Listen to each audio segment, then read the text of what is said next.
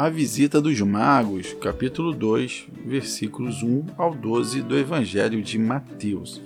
Nesse podcast você irá entender algumas curiosidades desse, desse capítulo 2, nesses versículos de 1 ao 12.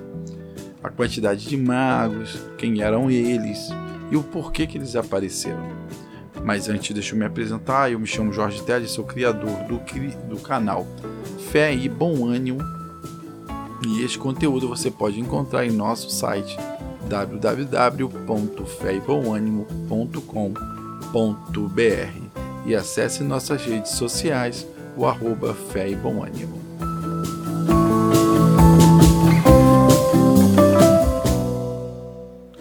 A visita dos magos, capítulo 2, versículos 1 ao 12 do Evangelho de Mateus.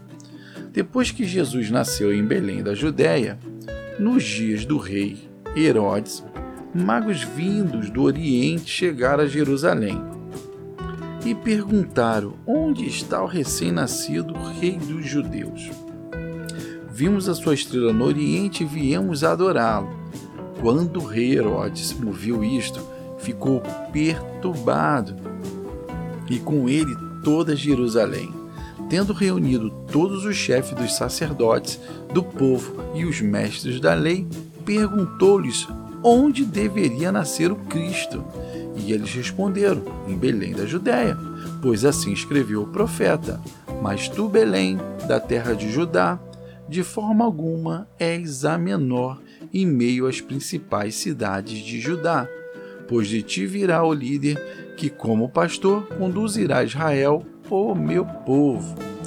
Então Herodes chamou os magos secretamente e informou-se com eles a respeito do tempo exato em que a estrela tinha aparecido. Enviou-os a Belém e disse: Vão informar-se com exatidão sobre o menino. Logo que o encontrarem, avise-me, para que eu também vá adorá-lo. Depois de ouvirem o rei, eles seguiram seu caminho e a, e a estrela foi adiante dele, até que finalmente parou sobre o lugar onde estava o menino. Quando tornaram a ver a estrela, encheram-se de júbilo ao entrarem na casa, viram o menino com Maria, sua mãe, e prostrando-se, o adoraram. Então abriram seus tesouros e lhe deram presentes: ouro, incenso e mirra. E tendo sido advertidos em sonho para não voltarem a Herodes, retornaram à sua terra por outro caminho. Bem, a curiosidade sobre a visita dos magos, ela acaba ficando em torno de algo extra-bíblico. Por exemplo, quem eram esses magos? Nós sabemos que esses magos, a Bíblia só fala da narrativa ou da vida deles nesse capítulo 1 ao 12, esse capítulo 2, do versículo 1 ao 12, somente do Evangelho de Mateus. Mas a cultura da nossa sociedade sempre declara que eram três reis magos toda vez que você vê a figura de um presépio, três reis magos. Sempre a expressão do três e dos reis. Mas a Bíblia, ela só narra a existência de magos, mas não de reis, e muito menos de três. E como não está escrito na Bíblia, fica uma lacuna muito grande para os historiadores e os teólogos acharem algum fundamento para poder dizer. Mas, como eu sempre digo, onde há fumaça, tem fogo. Então, nós fomos atrás dessas informações, desse tipo de informação, e descobrimos que existe uma carta chamada de Excepta Latina Barbari, e nela conta o nome dos três magos, mas não menciona que são reis.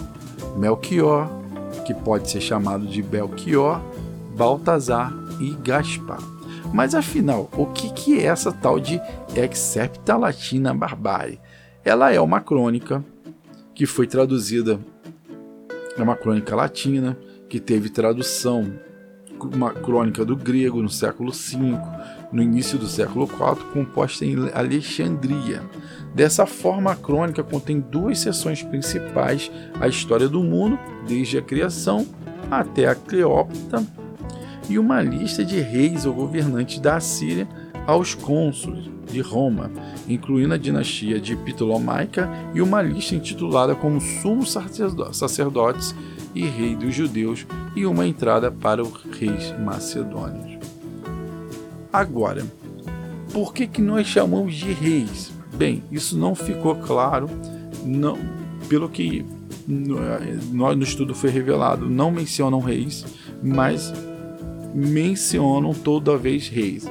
Então chegou-se a uma conclusão dos historiadores que eles eram reis porque a profecia fala que os reis iriam, ao nascer, ao nascer o Messias, que os reis iriam adorá-los. Então é a única ligação, algum link que podemos dizer que eles eram reis. Fora isso, não temos nada histórico ou teólogo para comprovar. A, a, outra situação é que no grego a palavra mago ela também ela pode ser traduzida como homens, é, homens que estudavam as estrelas ou homens sábios. Essa parte se encaixa melhor com homens que estudavam as estrelas, astrologia, estudar, não o astrólogo de ver horóscopo. Nesta época, eles, esses, esses magos eles, eles estavam em desrespeito, porque muitos dos magos, não estou falando desses, mas muitos dos magos na época, começaram a se envolver com magias, que nós chamamos de gnosticismo, que a palavra, que isso é contra a palavra de Deus e todo livro escrito na época com gnosticismo, eles foram exclusos da Bíblia, como nós vimos em podcast, o que são livros apócrifos. Agora, por que, que eles presentearam com ouro, incenso e mirra? Bem, o ouro é para mostrar que Jesus é um rei, porque o ouro para os judeus é o presente ideal para dar para os deuses, para dar para os reis. E o ouro para eles indica realeza. Então, nesse caso, era para indicar que Jesus era o rei. O incenso, ele mostra que o sumo, é, o, é, sumo sacerdote é para indicar uma divindade. Então ele foi, quer dizer, ele, o, o incenso ele é usado em atos de purificação e nesse caso foi dado a Jesus para dizer que ele é o nosso sumo sacerdote. E a mirra já era algo já previsto, que a mirra é uma especiaria utilizada para embalsamar um corpo morto. E Jesus na Bíblia ele foi embalsamado com mirra na sua morte. Isso é para indicar que Jesus é o nosso Salvador. É para mostrar que ele tem um propósito maior, que é o de entregar a sua vida como salvação de todos aqueles que o aceitarem. Bem, essas são as curiosidades sobre os reis magos, os três reis magos que a Bíblia cita, deixa eu melhorar minha frase, a Bíblia cita a visita dos magos e, por inúmeras razões, o povo começou a chamar esses magos de três magos e de reis magos. Existe ainda os restos mortais deles achados que estão na Catedral da Colônia, Existe uma arca com esses restos mortais deles nessa catedral. Enfim, é um pouco de história, é um pouco de curiosidade para você. Se você quiser saber um pouco mais sobre todo o conteúdo que nós colocamos, nosso site está à sua disposição no www.feiboanimo.com.br e eu teria um enorme prazer de encontrá-los e conhecer um pouco mais sobre vocês em nossas redes sociais, no Instagram no Facebook pelo arroba fé e bom ânimo. Muito obrigado, fique com Deus e tenha um dia ricamente e grandiosamente abençoado. Tchau, tchau.